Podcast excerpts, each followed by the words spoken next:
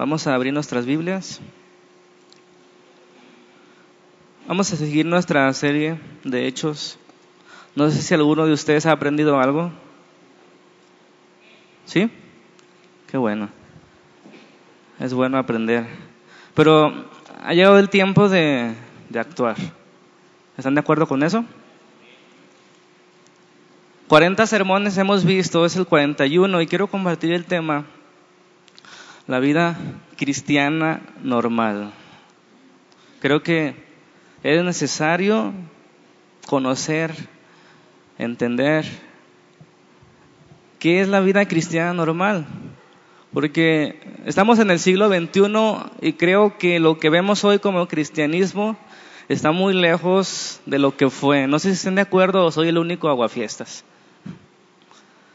estamos muy lejos de ser lo que es el cristiano normal, la vida cristiana normal. Y, me veo tentado de, de repente, no, no, este, ponerme enojado con, en mi celo de, de ver algunos reaccionar de tal forma o, o, ser inconstantes. Pero después recuerdo que Dios ha sido tan paciente conmigo y se me pasa. Y vuelvo a empezar y vuelvo a empezar. ¿Dios ha sido paciente contigo? Sí. Entonces tú también sé paciente con los demás. Así que les invito, hermanos, a los que sienten que han avanzado algo, que seamos pacientes, porque el llamado es hasta que todos alcancemos la estatura. No nada más algunos. Así que si a se sienten muy altos, pues regresense porque es el llamado es para todos. La vida cristiana normal. Hemos visto seis capítulos. Empezamos el número seis. Y de repente yo leo en el versículo 7 dice del capítulo 6, y crecía la palabra del Señor y el número de los discípulos se multiplicaba grandemente en Jerusalén. También muchos de los sacerdotes obedecían a la fe. Y todo parece tan sencillo, ¿verdad? Ah, bueno, seis capítulos pasaron para que estos hombres, para que esta iglesia creciera de tal manera. Y yo me pregunto, ¿pero qué hicieron? Hemos aprendido algo en 21 siglos de lo que es el cristianismo. Y creo que a veces avanzamos y luego nos regresamos y nos perdemos ahí entre tantos conocimientos, entre tantas actividades de las iglesias y olvidamos una vez y otra vez la meta a la que hemos sido llamados. Y hoy, hermanos, quiero la mitad del sermón recordar lo que hemos visto del capítulo, de los seis capítulos de Hechos y al final mostrarles cuál es mi plan. Bueno, no mi plan, un proyecto más bien, porque el plan es el de Dios, ¿verdad? Bien. La vida cristiana normal. ¿Estamos listos? Bien. Capítulo 1, ¿verdad? Empezamos. Bueno, antes de comenzar a ver el capítulo 1, que lo vamos a ver rápidamente, quiero solamente tocar unos puntos. Precisamente ayer estaba reflexionando cuán débil es nuestro corazón. Frágil. Es tan inconstante que se desanima por cualquier cosa, se acongoja, a veces por cosas fuertes y a veces por cosas vanas.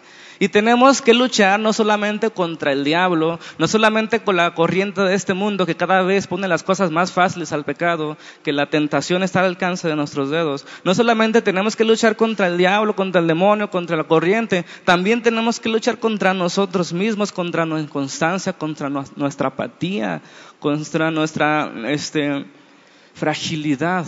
¿No es así? Pero tenemos que reconocer eso porque si nos vencemos cada vez que nos desanimamos, hermanos, no vamos a llegar a ningún lado. Y todo lo que ya hemos caminado lo vamos a echar a la basura. Tenemos que reconocer que nuestro corazón es débil. ¿Y cuántos dicen amén que no es fácil ser cristiano? De por sí es difícil sobrevivir en este mundo lleno de estrés y de preocupaciones, de miedos y necesidades. Tú te subes al camión y ves a la gente estresada, no se ven a, a las caras no se saludan, llevan una preocupación intensa, la mayoría, y otros despreocupados. Pero la mayoría está enfocada en sus propias cosas que no se preocupan por el prójimo, por la necesidad, ¿verdad? Ahora, ser agradable a Dios, aparte de todas estas luchas, en nuestras fuerzas es algo imposible. El cristianismo, lo que veo en la Biblia, que es el cristianismo, es algo imposible en nuestras fuerzas. Y yo creo que ahí está la debilidad de la iglesia, que lo ha intentado hacer en sus fuerzas, el vivir el cristianismo cuando es imposible. Amén. Por eso es necesario orar para pedir la capacidad. Por eso es necesario ir al Señor para que nos dé las fuerzas para vivir como Él desea, porque no podemos en nuestras fuerzas.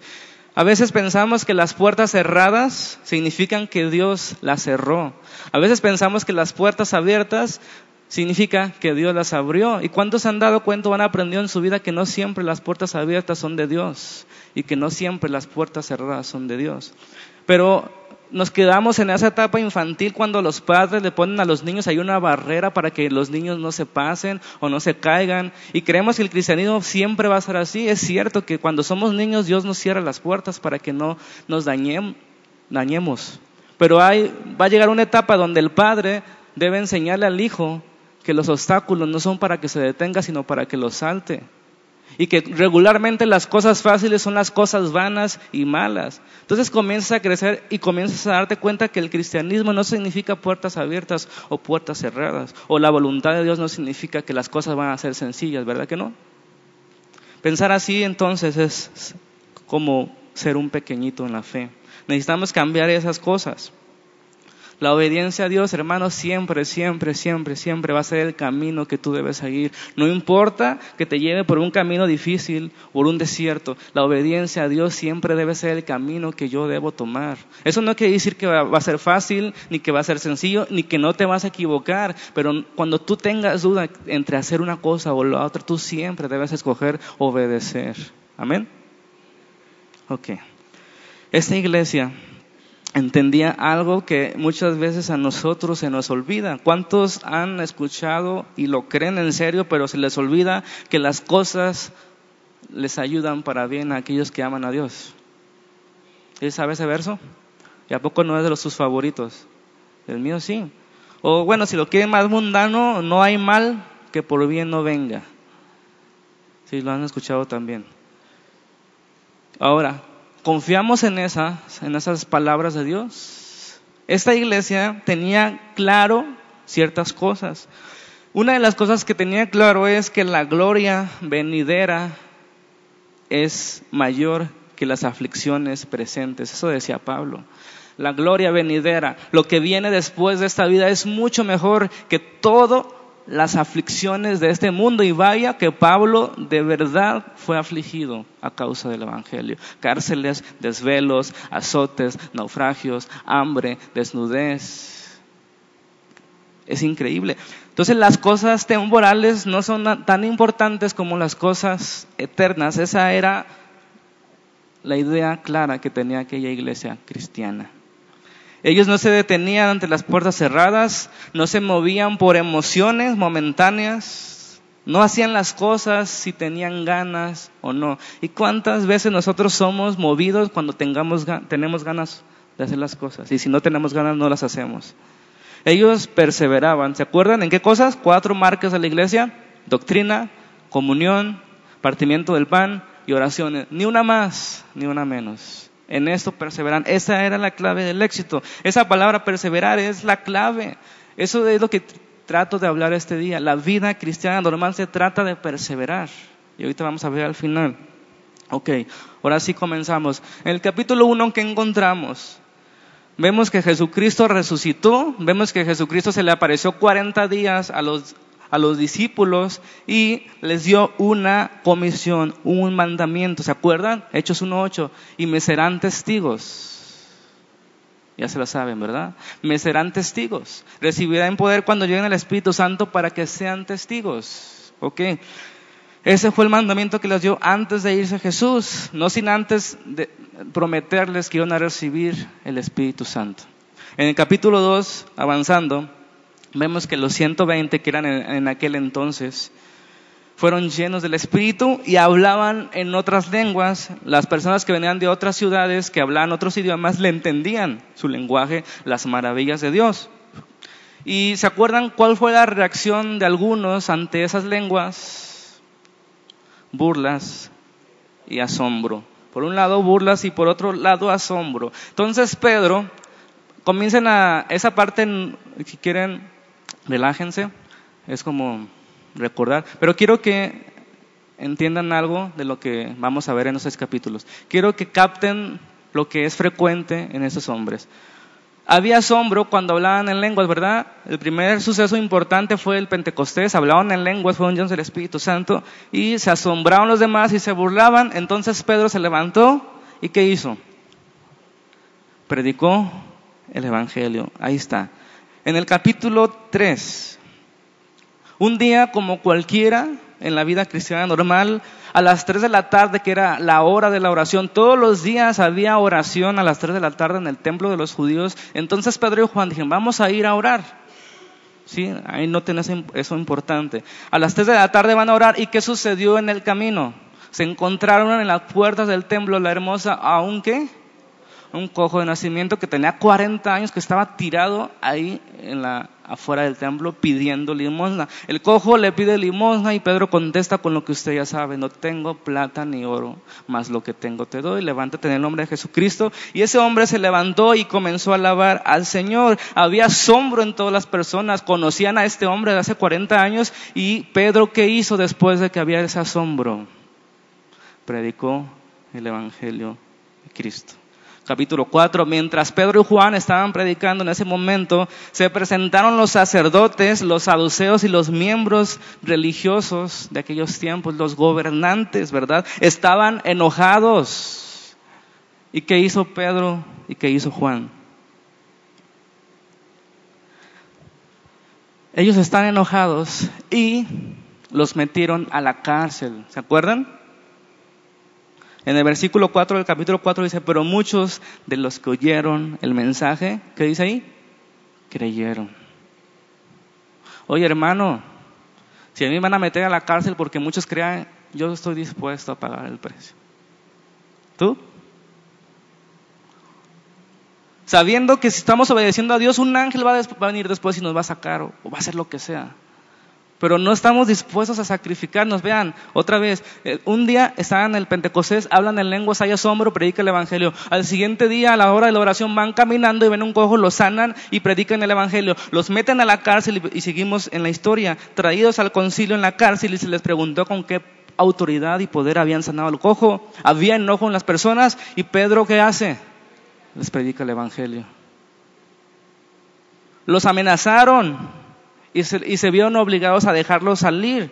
Al salir en el capítulo 4 con los demás discípulos, ¿qué hicieron los discípulos cuando lo recibieron? Comenzaron a orar al Señor, que les dé de nuevo, es decir, valentía, ánimo, pasión para seguir anunciando el Evangelio. Sabían que no era fácil, sabían que tenían las puertas cerradas, pero deseaban ser obedientes.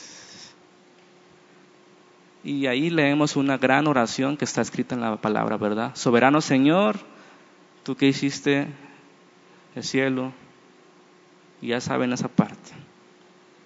Ok. En el versículo, ellos oraron entonces, al terminar la oración, dice que el lugar tembló y fueron, ¿qué dice ahí? Llenos del Espíritu Santo una vez más. 32. Y la multitud de los que habían creído eran de un corazón y un alma, y ninguno decía ser suyo propio nada de lo que poseía, sino que tenían todas las cosas en común. No sé si alcanzan a percibir cómo era la vida cristiana normal. Vamos a seguir adelante. Los que tenían muchas propiedades las vendían y se los daban a los más necesitados. ¿Recuerdan esa parte? Capítulo 5 se presenta a Ananías y Zafira, una pareja que fue engañados por su corazón y por Satanás, que permitieron que tomara la avaricia, que ellos habían prometido dar su propiedad y sustrajeron parte de la propiedad, mintiendo así al Espíritu Santo. ¿Qué sucedió con ellos? Murieron. Había temor. Pero también había muchos señales de los apóstoles que hasta la gente pensaba que la sombra de Pedro tenía poder. Los sacerdotes, llenos de celos, volvieron a encarcelar a Pedro y a Juan, pero ahora los pusieron en la cárcel pública, es decir, la de los criminales más peligrosos. ¿Todo por qué? Por ser obedientes. Pero un ángel del Señor, que dice la Biblia, los sacó, les abrió las puertas. ¿Ok? Si se fijan, no van muchos días, ¿verdad? No van muchos días de esa iglesia y ya está lo que está sucediendo. Ya habían creído cinco mil. A la mañana siguiente que los sueltan de la, que más bien que el ángel los saca de la cárcel, ¿dónde estaban Pedro y Juan otra vez? en el templo, enseñando y anunciando el Evangelio. versículo 25, el capítulo 5. Pero viniendo uno, les dio la noticia de que el ángel los había sacado. Bueno, no sabían que era el ángel, pero que ya no estaban en la cárcel. Ahí dice, he aquí los varones que pusiste en la cárcel están en el templo y enseñan al pueblo. Entonces fue el jefe de la guardia con los alguaciles y los trajo sin violencia porque temían ser apedrados por el pueblo. ¿Ok? Les vuelven a reclamar que no hicieron caso de la amenaza de que dejaran de enseñar en el nombre de Cristo. Pero Pedro y Juan contestan nuevamente, es necesario obedecer a Dios antes que a los hombres. Ellos estaban enojados otra vez. ¿Y qué hizo Pedro? Les predica el Evangelio. Otra vez, a los mismos. Versículo 33. Ellos oyendo esto, el Evangelio, ¿qué dice ahí? Se enfurecían y querían matarlos. Gamaliel, uno de los maestros, le dicen, suéltenlo, no se meten en problemas. Yo creo que eso no va a durar, porque si Dios quisiera hacer algo, ¿por qué lo va a hacer por el medio de hombres que no saben nada? Si Dios hiciera algo, lo va a hacer por medio de nosotros. Ese era el razonamiento de Gamaliel. Entonces, en el versículo 40, ellos estuvieron de acuerdo con él, y llamando a los apóstoles, fíjense bien, después de darles sus respectivos azotes, les intimaron amablemente que no hablasen en el nombre de Jesús y los pusieron en libertad. Y ellos salieron de la presencia del concilio gozosos de haber sido tenidos por dignos de padecer afrenta por causa del nombre. Y todos los días en el templo, ese es el versículo que quería llegar, y todos los días. ¿Cuántos? todos los días, en el templo y por las casas, no paraban de enseñar y de predicar a Jesucristo. Hermanos, esta es la vida cristiana, todos los días.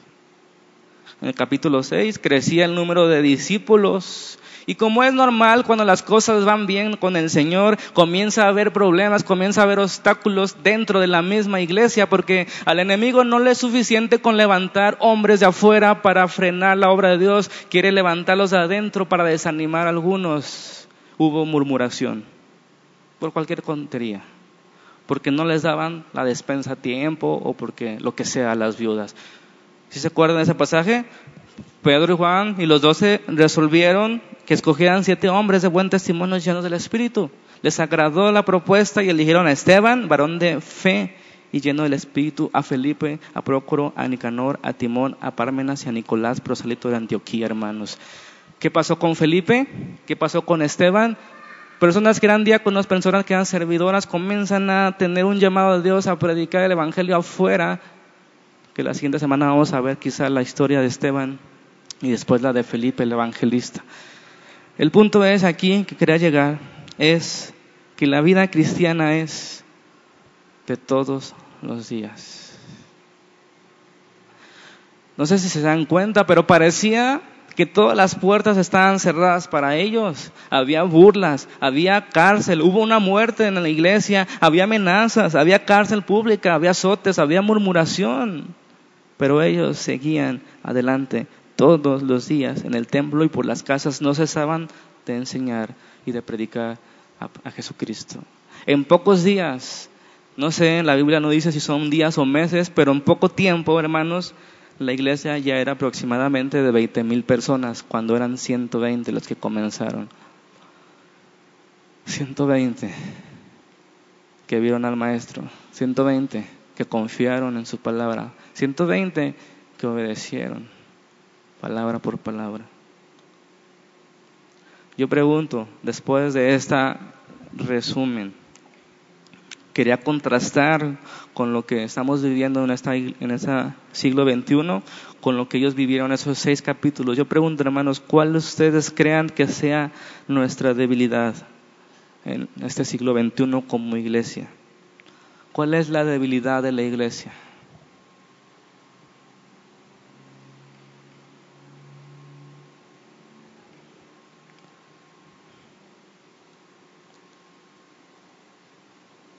¿Cuál? Aquí dicen la apatía. ¿Qué más? ¿La qué? Falta de oración. Las cuatro marcas hoy no existen como tales o una se descuida o dos, ¿no? Debemos hacer algo, no sé si estén de acuerdo. Debemos hacer algo, ¿están de acuerdo? Si Dios pudo hacer algo con 120, ¿no creen que pueda hacer algo por medio de nosotros? No estoy hablando triunfalistamente de que vamos a ganar Guadalajara para Cristo porque ni Jesús ganó a los judíos. Lo que estoy diciendo es que ojalá Dios pusiera aquí un despertar en nosotros como congregación, sin mirar si allá hacen o dejan de hacer. Estamos hablando de nosotros aquí, los que estamos aquí, los que por alguna razón te puso aquí el Señor. Es tiempo de cambiar algo. No necesitamos ser millones para ser una iglesia que es obediente, una iglesia que hace caso, una iglesia que es usada por Dios. No quisieran ser partícipes de esas grandes obras que Dios ha hecho en los tiempos, esos avivamientos y despertares. Primero debemos empezar cada uno de nosotros que hay un avivamiento en nuestras vidas para poder juntos aspirar por otro en, en general y que muchas almas se salven. Esa es la finalidad, no que nuestra iglesia sea promocionada, sino que más almas sean alcanzadas que verdad las cosas están difíciles. Ya no es como antes, que tú solamente le decías, pues acércate a Dios. Ahora, pero la gente no cree en Dios. La gente no cree en la palabra. Antes solamente era, estaban dormidos y era moverlos para que se despertaran. Ahora están muertos.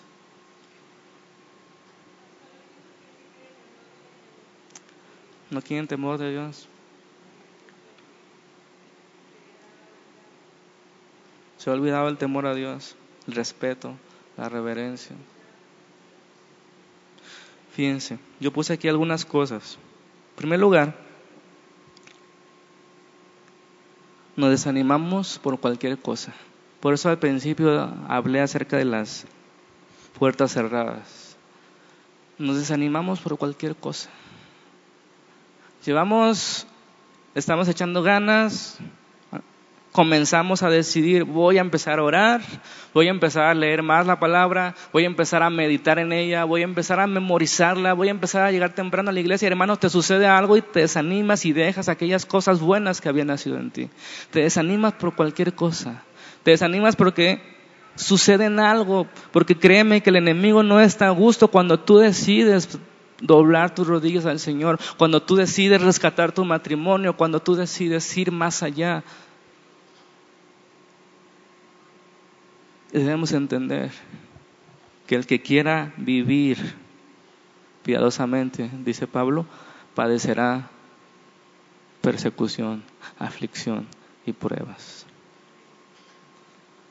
La pregunta es que no, la, la, cuestión es que no estamos dispuestos a, a padecerlo. Hoy no hay azotes, hoy no hay cárcel, ¿verdad? ¿O sí? Y nos mostramos más cobardes que aquellos hombres. Discúlpenme la palabra, pero no creo que sea ofensiva, creo que es fuerte, pero mostramos cobardía a obedecer a Dios. Porque si se dan cuenta, cada que ellos predicaban el Evangelio, en este caso Pedro y Juan, siempre causaba dos cosas visibles. O las personas se transformaban por el poder del Espíritu Santo y aceptaban la fe o querían matarlos. No sé si se den cuenta de esas dos reacciones. O los querían matar o los querían exaltar porque también la gente admira, ¿verdad? Y se pierde. Pero había siempre una reacción, algo que no sucede en nuestros días. Entonces, nos desanimamos muy pronto. Nos desanimamos por cualquier cosa. Y si no consideramos esto, hermanos, siempre, siempre nos vamos a quedar a medias del camino.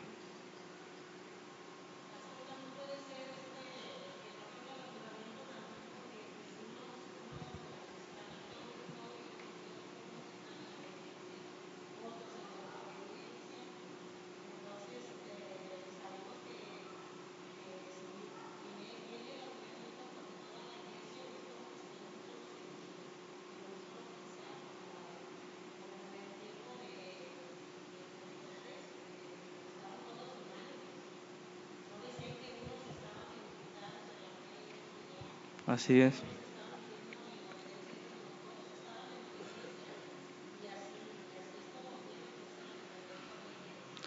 Sí.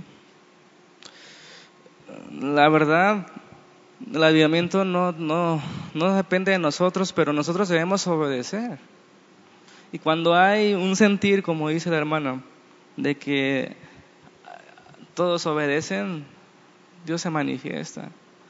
Porque hermano, no es que Dios a veces no quiera, sino es que Dios se tiene que manifestar solamente en la santidad. Es el problema con nosotros, ¿verdad? Que no somos santos como Él es santo.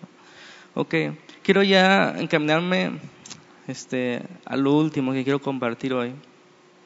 Esto era como una reflexión de lo que es la vida cristiana, lo que fue la vida cristiana. Pero ahora necesitamos nosotros tener un proyecto, por así decirlo. Ahorita les voy a explicar a qué me refiero. Porque ese es el siguiente punto. Decía que porque somos débiles y, y, el primer punto puse porque nos desanimamos por cualquier cosa, ¿verdad? Vemos una puerta cerrada y ya, ¿sí?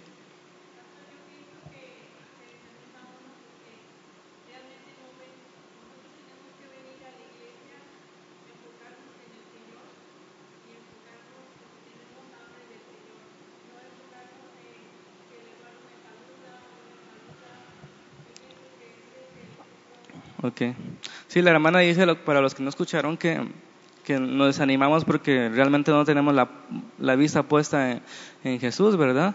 Sino que venimos y, nos, hace mal, nos hacen malas caras y ya nos estamos queriendo cambiar. Y es algo que hasta me da pena tener que decirlo, pero pues ya es tiempo que pasemos a otro nivel, ¿no? De, eso va a existir siempre. Va a existir en una iglesia tanto la hipocresía de algunos, va a existir en la iglesia la debilidad de otros que tienen sus defectos. Entonces, si las personas se van por cosas así, realmente es problema de ellos, porque aquí venimos a alabar al Señor y aprender de Él, ¿verdad? Y también, obviamente, si hay personas que por tu culpa tropiezan, dice la palabra que hay de ti, por los que los pequeños tropiezan. Entonces hay advertencias para cada uno, pero no podemos desanimarnos por cualquier cosa. Ese, es el primer punto. Y el segundo es que no tenemos un plan. Es aquí donde me quiero enfocar. ¿Sí saben lo que es un plan? No tenemos un plan, una línea a seguir. Y no tener un plan es vivir la vida a la deriva es subirse a un barco sin timón, es subirse a un auto sin volante, imagínense. Aunque parece que vas avanzando en el barco, realmente no sabes a dónde vas. Aunque pareces que vas rápido en el auto, si no tienes cómo controlarlo y manejarlo, hermanos, no vas a llegar a donde quieras llegar. Y lo más seguro es que nos estrellemos frente a los obstáculos porque no tenemos un plan, un mapa que seguir. Aquí acabamos de leer y aquí es donde meditaba yo esa semana ese versículo 42 del capítulo 5 y todos los días en el templo y por las casas no cesaban de enseñar y predicar a Jesucristo. Ese es el mensaje de hoy. Si tú lo aprendes, no es necesario que, que escuches todo lo demás que dije. Ese es, el, mensaje. Todos los días en el templo y por las casas no cesaban de enseñar y predicar. Estuve meditando en esas palabras en este versículo y parece que los cristianos somos cristianos de destellos, de momentos. En un momento somos espirituales, al siguiente día no tenemos ganas ni de servir al Señor. Un día estamos ansiosos por, la obra y al siguiente día estamos deprimidos. el cristianismo se ha convertido en algo de días y no de todos los días. Amén. Creemos que nos convertiremos en un siervo de Dios con dos o tres ocasiones que oramos por las mañanas. Creemos que nos convertiremos en un predicador con dos o tres ocasiones que leemos la Biblia. Creemos que podremos evangelizar y enfrentarnos a, nuestros amigos, a nuestros compañeros, con dos, tres veces que estamos entendiendo el Evangelio. ¿Y cuántos saben que es más que eso?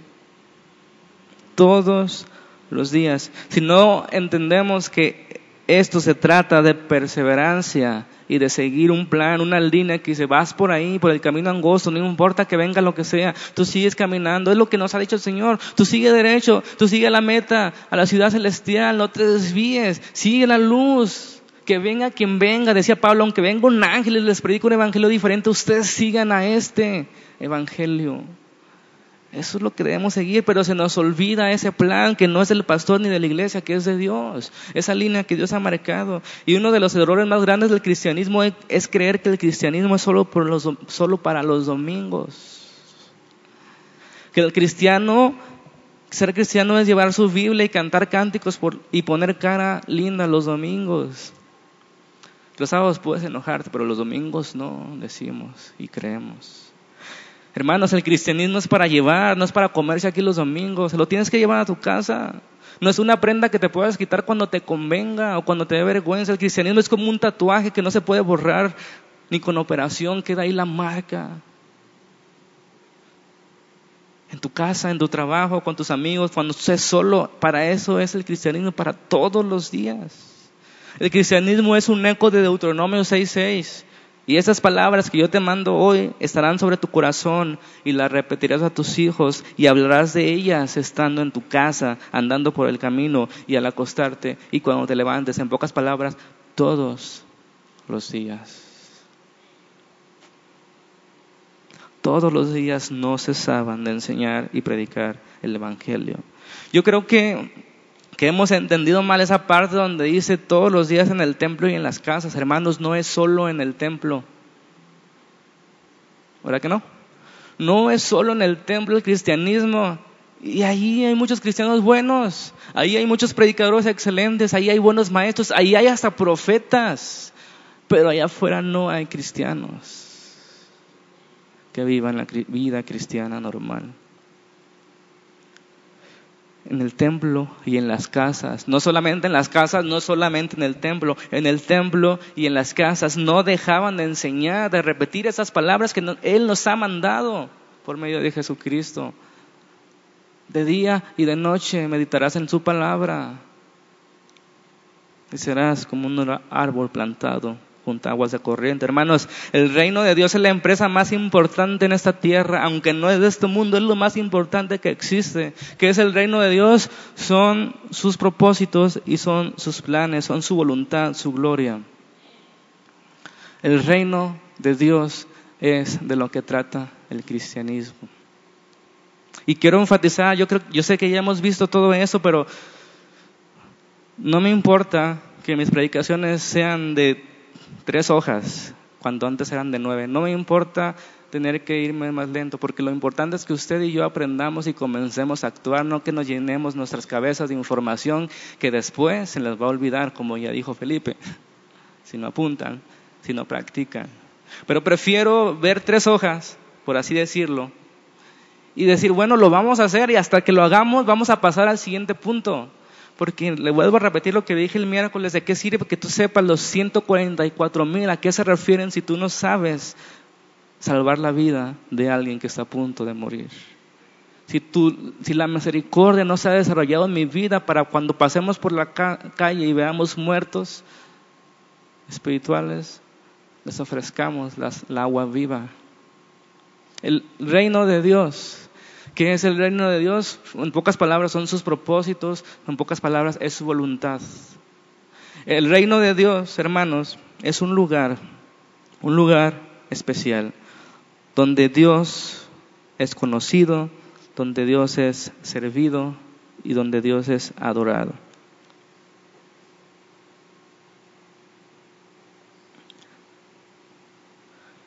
Mientras que sigamos pensando, hermanos, que el cristianismo es solo para los domingos y solo para los líderes, nada en nuestro mundo va a cambiar. Todo seguirá igual. Unos cuantos haciendo el trabajo y los demás hablando del trabajo de esos unos cuantos. Entonces, mira cómo mi pastor, mira cómo mi iglesia. Ya dejemos dejar esas cosas de niños. Es tiempo de que yo diga, me ponga la camisa del cristiano yo voy a trabajar para la obra de Dios, voy a sacrificar de mi tiempo, voy a sacrificar de mi dinero, voy a sacrificar algunas cosas.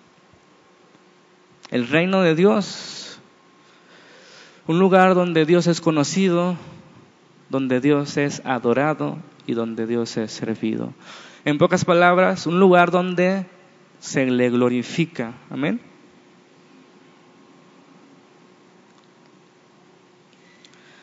Y eso me lleva a otro punto que quiero compartirles, que dice, Dios tiene un plan y un propósito.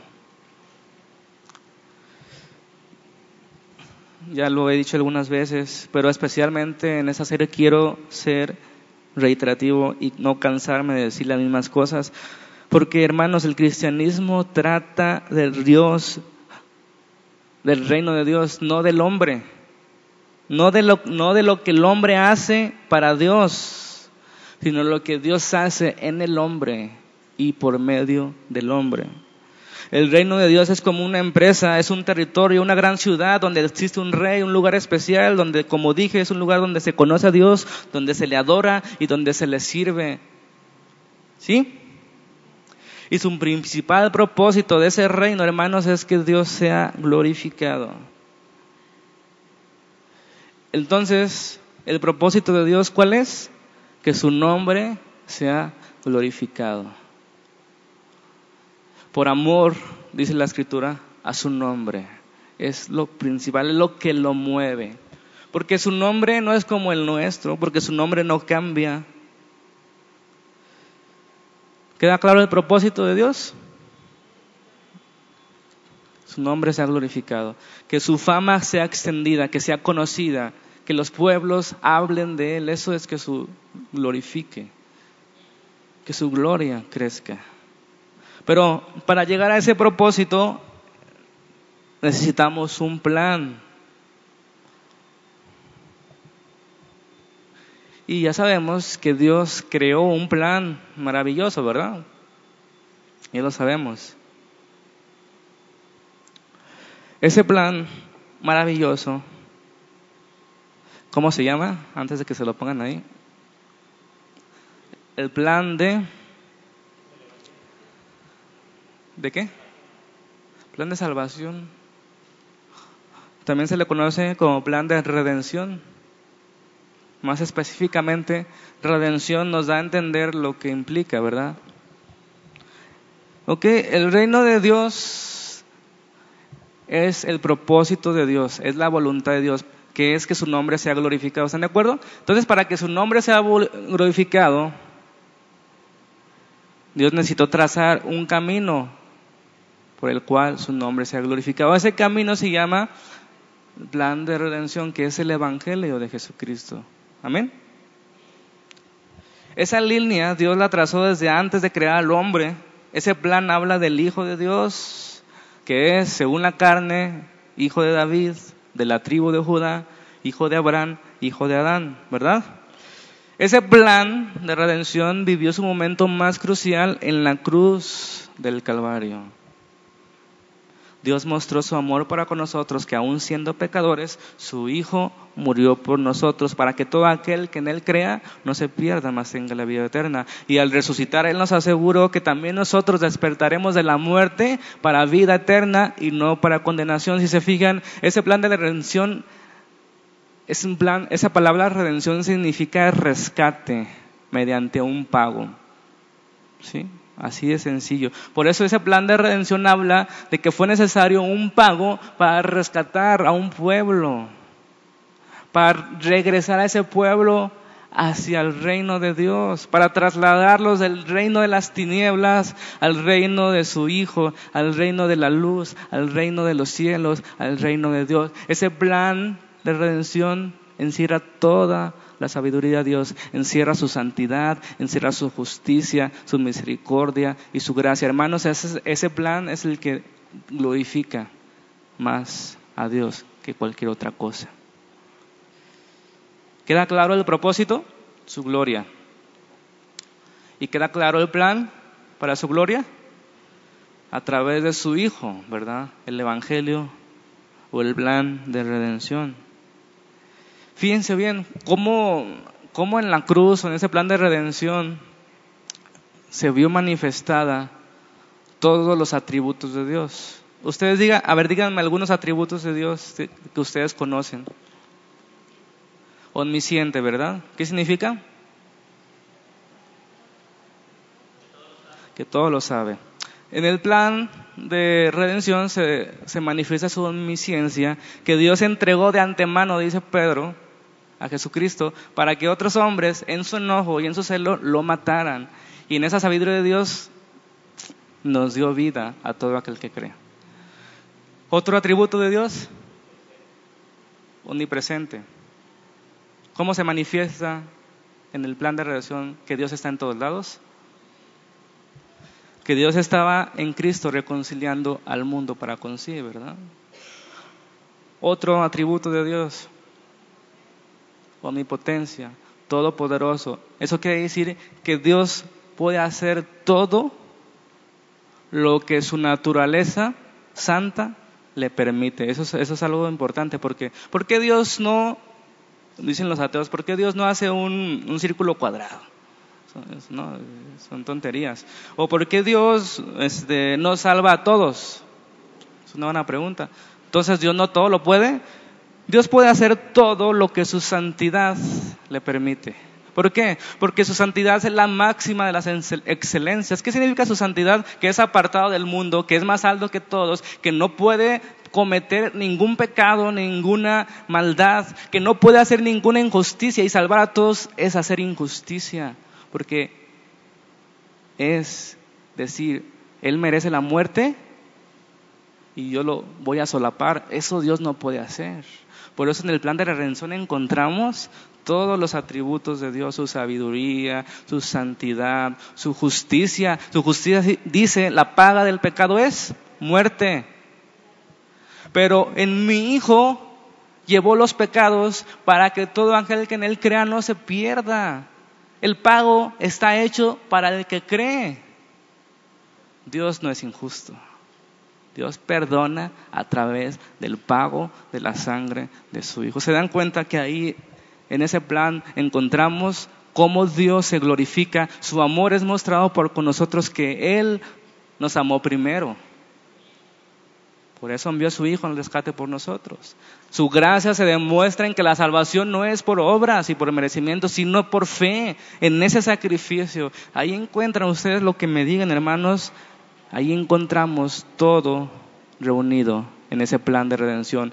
Es el que glorifica a Dios. ¿Están de acuerdo con esto? Bueno. Entonces,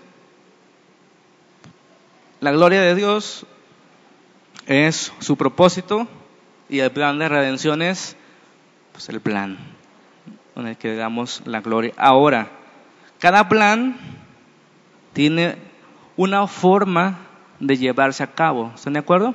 Porque no solamente es planear algo, lo más importante del plan que es.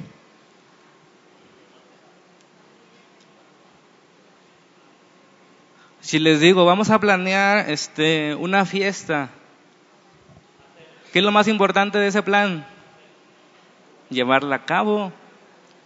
O sea, el plan, en el plan es organizar, vamos, tú vas a hacer eso, tú vas a traer aquello, tú vas a hacer esta cosa, tú vas a comprar esto, pero lo más importante del plan es llevarse a cabo. Entonces, el plan ya está trazado. Jesucristo ya vino a morir en el cumplimiento del tiempo, resucitó al tercer día y todo aquel que cree no se perderá. Ahora, ¿cómo llevar a cabo, cómo hacer efecto a ese plan? Ustedes díganme.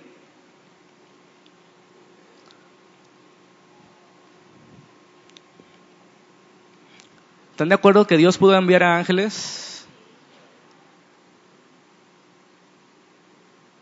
Sí, ¿verdad? Sí, pero no lo hizo. ¿Qué es lo que hizo él?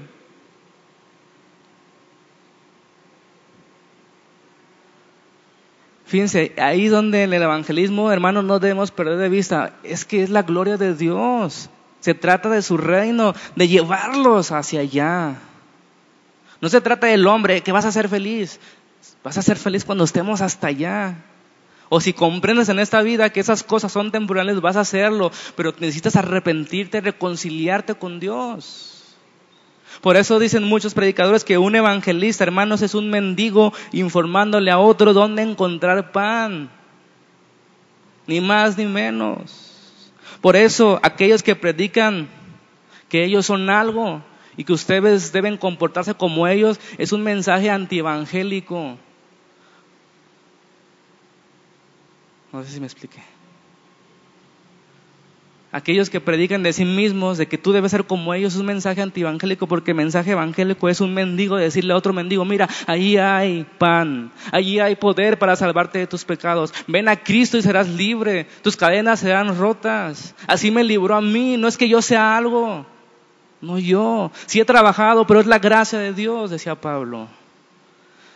Eso debemos hacer, por eso no evangelices de esa forma, pórtate bien, deja de hacer eso.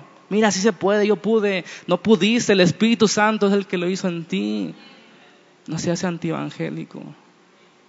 Ten misericordia como Dios tuvo misericordia. Ten paciencia como Dios tuvo paciencia de ti. No te desesperes que otros no entiendan porque tú tampoco entendiste en mucho tiempo. Pero, hermanos, estamos aquí con un propósito más grande que nuestras propias vidas, más grande que todo lo que ustedes se pueden imaginar. Y qué hermoso es tener parte de ese plan. Amén. Entonces ahí es donde vemos el cómo llevar a cabo el plan de redención o cómo invitar a los hombres y eso es la gran comisión. Todo nos lleva a lo mismo, ¿verdad? La gran comisión hace partícipes a los hombres en el plan de redención y ese plan de redención los lleva al reino de Dios para que le glorifiquen para que Dios se glorifique, que es el propósito. Para eso pensó en un plan y para eso creó un programa. Es decir, la forma de llevar a cabo el plan. Eso es un programa hablando socialmente. La forma en que vamos a llevar a cabo ese plan que tenemos. Programa para ayudar a los ancianos de la tercera edad, ¿verdad? ¿Si han escuchado eso? Para repartir recursos a los de la tercera edad. Es un programa, es la forma de llevarlo. Entonces, el plan del rescate, hermanos, se hace, se lleva a cabo mediante la gran comisión. ¿Y qué dice la gran comisión? Hacer discípulos, ir y hacer discípulos. Vamos a leer un pasaje que está en 2 Corintios 5, 14. Ya casi estamos a punto de terminar, la última. 2 Corintios 5, 14.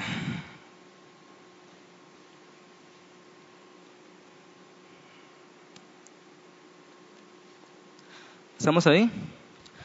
No sé si alguno tiene otra versión que me ayude con esta palabra que dice constriñe. a ver qué, dice ahí en el versículo 14. Porque el amor de Cristo nos, nos controla, dicen, nos obliga. Esa es la palabra que yo había estudiado hace tiempo. El amor de Cristo nos controla, nos orilla, nos obliga. Amén. Yo por eso a veces oro de esa manera, Señor, oblígame a hacer tu voluntad. Porque no, mi corazón es tan necio que aunque lo entiende no lo hace, ¿verdad? El amor de Cristo nos constriñe, dice esta versión, pensando en esto, que si uno murió por todos, luego todos murieron y por todos murió, para que los que viven, aquí, ¿quién dice amén? ¿Cuántos viven? Eso es para ti. Ya no vivan para sí, sino para aquel que murió y resucitó por ellos. De manera que de aquí en adelante a nadie conocemos según la carne y aun si a Cristo conocemos según la carne, ya no lo conocemos así. De modo que si alguno está en Cristo, nueva criatura es, las cosas pasaron y aquí, todas son hechas nuevas. Y todo esto proviene de Dios que nos reconcilió consigo mismo por Cristo y nos dio el ministerio de la reconciliación. Ahí está propósito de Dios, la gloria, su plan de redención, reconciliarnos por medio de Cristo y nos dio el programa, la forma de llevar a cabo ese plan de redención que es reconciliar a la gente con Dios. Fíjense qué palabras tan fuertes y, y no he encontrado palabras más fuertes que estas. Así que somos embajadores en el nombre de Cristo, como si Dios, ¿qué dice ahí?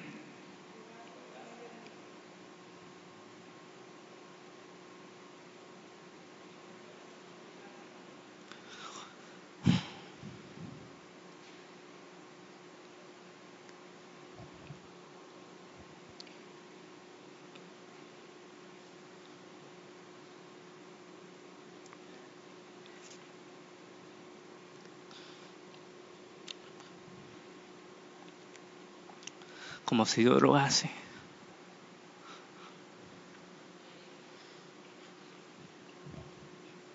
Qué palabras tan fuertes, hermanos. ¿Qué necesidad tiene Dios de nosotros? Y sin embargo, envió a su Hijo para reconciliarnos. Y nos dio el ministerio de la reconciliación. Somos embajadores de Cristo. Nosotros no somos de esa ciudad, somos embajadores aquí, de este reino de las tinieblas. Y como si Dios rogase por medio de nosotros, reconcíliense con Dios.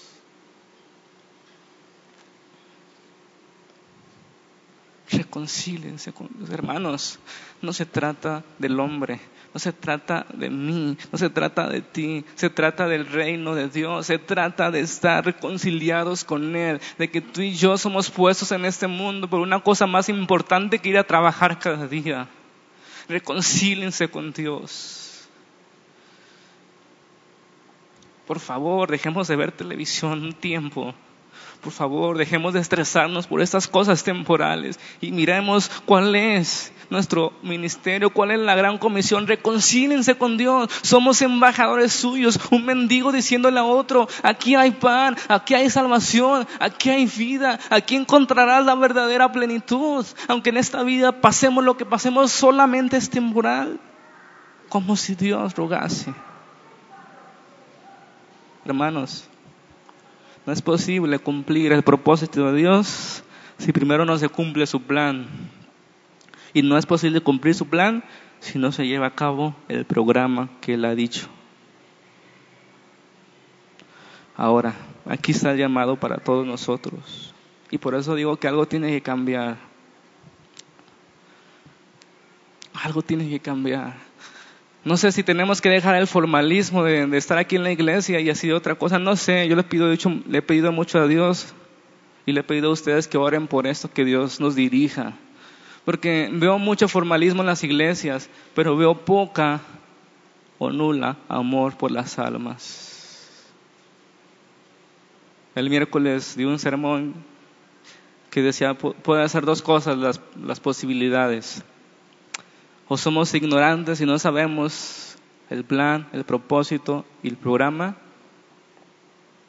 o somos cobardes que no nos atrevemos a ir y salvar almas, y enfrentarnos y decirles el amor, con amor la verdad a las personas que amamos. Hermanos, mañana puede ser tarde para esas personas que no le conocen. Cada programa tiene proyectos. Estoy hablando de un lenguaje empresarial, pero está bien sencillo y me hace a mí tener la claridad porque si las personas han sido inteligentes para organizarse como empresas, Dios es más inteligente que eso y obviamente Él dejó más claro todavía las cosas que una empresa. Por eso he tratado de entender cómo es que funciona todo eso. El propósito es su gloria, su plan es el plan de redención y el programa es la gran comisión, que consta de qué? De hacer discípulos, ¿verdad?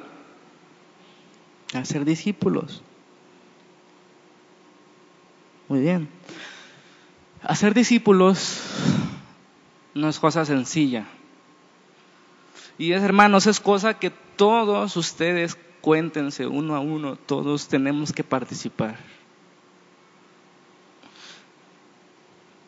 ¿Cómo vamos a propiciar? Esa es la palabra que quería encontrar. ¿Cómo vamos a propiciar situaciones para abrir nuestra boca al Evangelio?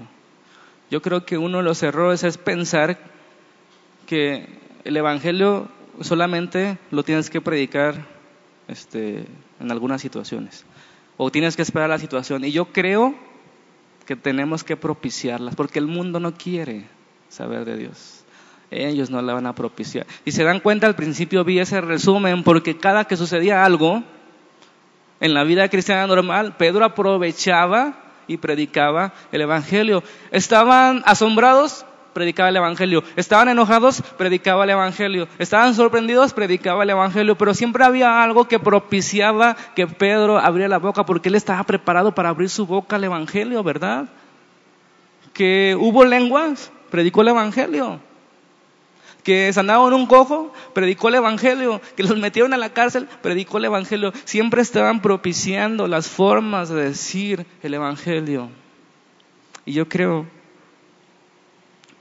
no sé si hemos perdido de vista el propósito, no sé si hemos perdido de vista el plan o, o, la gran comisión, pero no hemos propiciado las cosas para hablarles del Evangelio a nuestros amigos, a nuestras familias. Ni siquiera los buscamos, ni siquiera oramos por ellos. ¿Cómo pues creerán en aquel de cual no han oído? ¿Y cómo oirán si no hay quien les predica? ¿Y cómo predicarán si no hay quien los envíe? Si no hay quien los enseñe cómo? Yo tomo mi responsabilidad, quiero enseñar lo poco que sé de esto. Pero quiero que usted se comprometa conmigo que vamos a ser discípulos juntos. Y vamos a crear proyectos, ya estamos en mente con proyectos de cómo propiciar el Evangelio.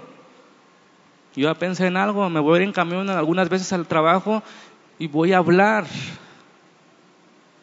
Y yo quiero que todos ustedes comiencen a pensar en algo. Fíjate que a mí me gustaría repartir folletos, ya me dijeron por ahí. Vamos a hacerlos. Fíjate que a mí me gustaría esto, fíjate que me ¿por qué no propiciamos las cosas? ¿Por qué no te llevas tu Biblia en el camión y te pones a leerla por si acaso el de un lado te pregunta y si no tú háblale? Tenemos que propiciar esas cosas, hermanos. Y esos son los proyectos de los cuales hablo, que no cambia para nada el propósito, el plan y el programa. Los proyectos son independientes y no estamos atados a evangelizar de alguna forma. Yo creo que eso ha sido uno de los errores del cristianismo, pensar que evangelizar es solamente de cierta forma y pensar que ese método va a funcionar. No, tenemos que estar listos y dispuestos y propiciar las cosas para comenzar a hablar. Y algunos no van a predicar como Esteban predicó en el capítulo 7 que vamos a ver la siguiente semana. Algunos no van a hablar como predicó Felipe, pero algunos van a invitar, algunos van a dar folletos, algunos van a vivir su vida de tal manera que digan, no, si a este le está pasando algo. ¿Se dan cuenta? El cuerpo lo somos todos. Y si no entendemos el propósito y su plan y la forma de llevar esas cosas, no vamos a glorificarle, que para final de cuentas es para lo que estamos aquí en esta iglesia. ¿Están listos? Está, tienen su tarea. Cada quien, no quiero obligar a, a nadie a nada, pero usted piense, esta semana voy a buscar a dos amigos voy a propiciar. Tal vez no le voy a decir, oye, arrepiéntete.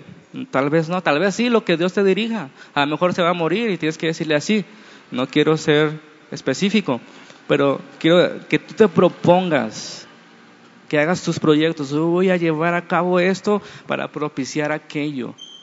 Voy a, tal vez voy a invitar a una persona al mes voy a ver cómo le hago, voy a salir, tomar un café una semana, la siguiente una llamada y le voy a decir, te invito a la iglesia. Algo tenemos que hacer. ¿Sí me explico? Usted piense, yo sé que somos muchos y cuando tenemos un corazón dispuesto, Dios nos va a poner las formas. Y queremos crear ahí un, este, mil formas de propiciar el Evangelio, ¿verdad?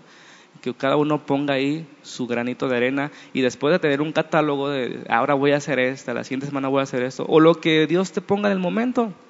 A lo mejor no pensaste levantarte en el camión y en ese momento el Espíritu Santo te dice, levántate y habla, tienes que ser obediente. ¿Cuántos están dispuestos? ¿Cuántos están dispuestos a ver que después de, de decidirlo va a venir problemas? Pero ya debemos dejar de ser niños de que nos detengamos por cualquier cosa. Que ni la cárcel nos detenga, hermanos. Nadie dijo amén. Que ni la cárcel nos detenga. Comencemos por orar por esas personas, pero no dejes de hablar, no dejes de propiciar. Amén. Ok. Entonces la siguiente semana su tarea es Vamos a colocar ahí, no sé de qué forma, una, que usted coloque ahí su aportación de cómo propiciar el Evangelio. ¿Sí? Bueno, vamos a orar. Señor, estamos aquí. Siempre con cierta debilidad, mi Dios, de que estas cosas son más grandes que nosotros mismos, que viene incertidumbre, temor, que vamos a ser rechazados, que vamos a recibir burlas muy probablemente, Señor. Pero no importa, queremos ser obedientes a tu comisión, a tu plan y a tu propósito.